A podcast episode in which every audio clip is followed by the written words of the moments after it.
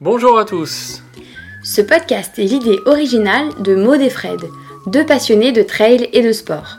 Ici, on parle de motivation, de conseils, de coups de pouce quand vous êtes au plus bas, De tout ce qui vous fera accomplir vos objectifs sportifs, peu importe l'ambition que vous avez. ouf, C'est le podcast pour que vous puissiez souffler. et vous réalisez pleinement dans le sport que vous aimez. C'est parti pour un podcast de Ouf.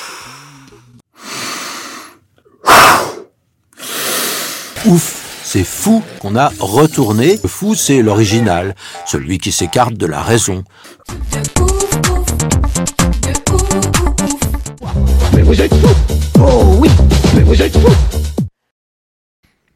Bonjour à tous et bienvenue dans ce nouvel épisode d'Histoire du Trail. Après le GR20, l'histoire que nous allons vous raconter est celle de Clément Gass, un Alsacien de 34 ans. Clément semble être un trailer comme tous les autres.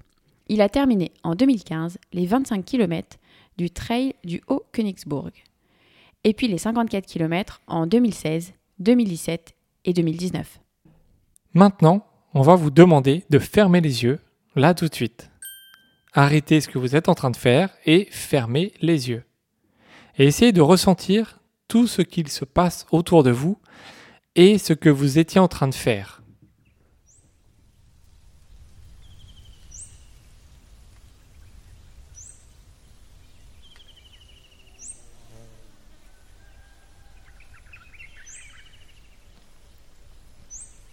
Maintenant que vous ne voyez plus rien, essayez de vous imaginer continuer ce que vous étiez en train de faire. On parie que c'est compliqué, non? Maintenant, imaginez-vous devoir vous lever, mettre vos chaussures de course et partir courir. Toujours les yeux fermés, évidemment. Là, vous nous répondez clairement que c'est impossible. C'est pourtant comme ça que Clément court puisqu'il est malvoyant et il ne possède que 1% de la vision. Clément détient le record du monde de course en autonomie pour un aveugle. Oui oui, en autonomie, vous avez très bien entendu. Il court sans accompagnateur, comme tous les autres participants, et termine les trails dans les temps, même en avance sur les barrières horaires. Avec une équipe de chercheurs de Strasbourg, il a participé à l'amélioration d'un dispositif permettant aux malvoyants de randonner. Car Clément, lui, ce qu'il voulait, c'était courir. Le dispositif était donc trop lent. Après six mois de travail, le projet est terminé. Clément peut désormais courir seul. Son fonctionnement est simple. Il s'agit d'un GPS qui indique chaque seconde son emplacement. Toutes les 10 secondes environ, l'application lui dicte à la vitesse de 300 mots par minute des indications, la direction à suivre, un trottoir, un ravin, des cailloux à éviter et plein d'autres indications. On va vous faire un petit exercice pour vous immerger dans son univers. On vous fait un mini briefing de course qu'on vous diffuse à la vitesse de 300 mots par minute. Vous êtes prêts? Dans 10 mètres, ça tourne à droite à 30 degrés et ça se met à descendre directement dans une pente à 20% environ. Attention, sur la gauche, il y a une petite ravine avec des cailloux instables. Il faut rester sur la droite. Maintenant, dans 10 mètres, il y a une barrière. Il faut la contourner sur le côté gauche. Ça sera légèrement dévers et ensuite ça tournera à gauche d'environ 90 degrés. Là, c'est un chemin de 4x4 facile pendant 300 mètres. Ah, alors, comment vous avez trouvé cet extrait? C'était rapide pour vous Est-ce que vous avez tout compris? Eh bien pour Clément, ça pose aucun souci. C'est comme ça que ça fonctionne. Les reconnaissances du parcours sont effectuées au préalable par un coureur voyant et ensuite toutes les données sont rentrées dans l'application et ainsi c'est comme ça que Clément est, est aidé. Rapidement, Clément se retrouve au départ d'un trail de 25 km, qu'il termine sans souci. Quand il court, il a toujours une main au niveau du nombril pour tenir sa canne.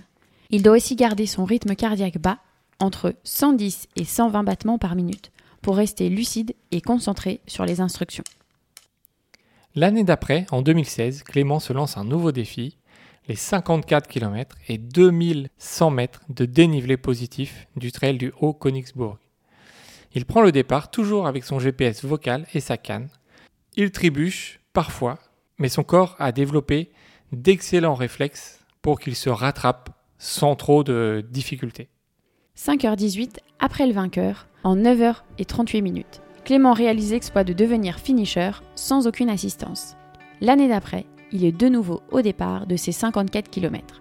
Cette fois-ci, il termine en 7h53 minutes, soit 1h45 de mieux que l'année passée à presque 7 km/h de moyenne. Mais ce n'est pas le plus important pour Clément. Quand il est au départ d'une course, il se sent libre. C'est vraiment ce qu'il recherche. Il est égal au voyant, il oublie son handicap et il peut pratiquer une activité qu'il a choisie lui-même. Le 7 janvier 2018, Clément réalise une nouvelle performance. Il se retrouve au départ du marathon de Cernay-la-Ville. Le parcours est difficile puisqu'il y a presque 400 mètres de dénivelé positif. Le plus dur à gérer pour lui, cette fois-ci, ce sera le trafic des coureurs. Finalement, il termine le marathon en 4h24. Nouveau record du monde en autonomie pour un non-voyant. Pour Clément, ce record a aussi pour but de montrer que c'est possible, que le marathon en autonomie doit devenir une épreuve à part entière. Il ouvre le champ des possibles à tous les non-voyants qui le souhaitent et qui souhaitent se lancer dans ce sport, que ce soit la course sur route ou même le trail, même si, a priori, c'est un sport qui paraît impossible. Lui, il l'a fait et il a démontré que c'était possible. Avec l'amélioration des GPS et des téléphones, on imagine que Clément prépare en secret un nouveau projet encore plus fou et on a hâte d'entendre parler de lui à nouveau. Alors Clément, si tu passes par là, félicitations pour ton parcours et fais-nous signe pour qu'on te reçoive dans un portrait de ouf. Quant à vous, chers auditeurs, vous pouvez réouvrir les yeux. On espère que cette histoire vous a inspiré et lors de votre prochaine sortie, on vous lance un petit défi de courir quelques secondes les yeux fermés et on attend votre tour. Merci d'avoir écouté cet épisode sur l'histoire de trail. On espère que ce format vous plaît. N'hésitez pas à nous laisser des petits commentaires et des petites étoiles. Ça nous permet de faire vivre ce podcast et de le rendre plus visible. Et on vous dit à très bientôt pour un nouvel épisode.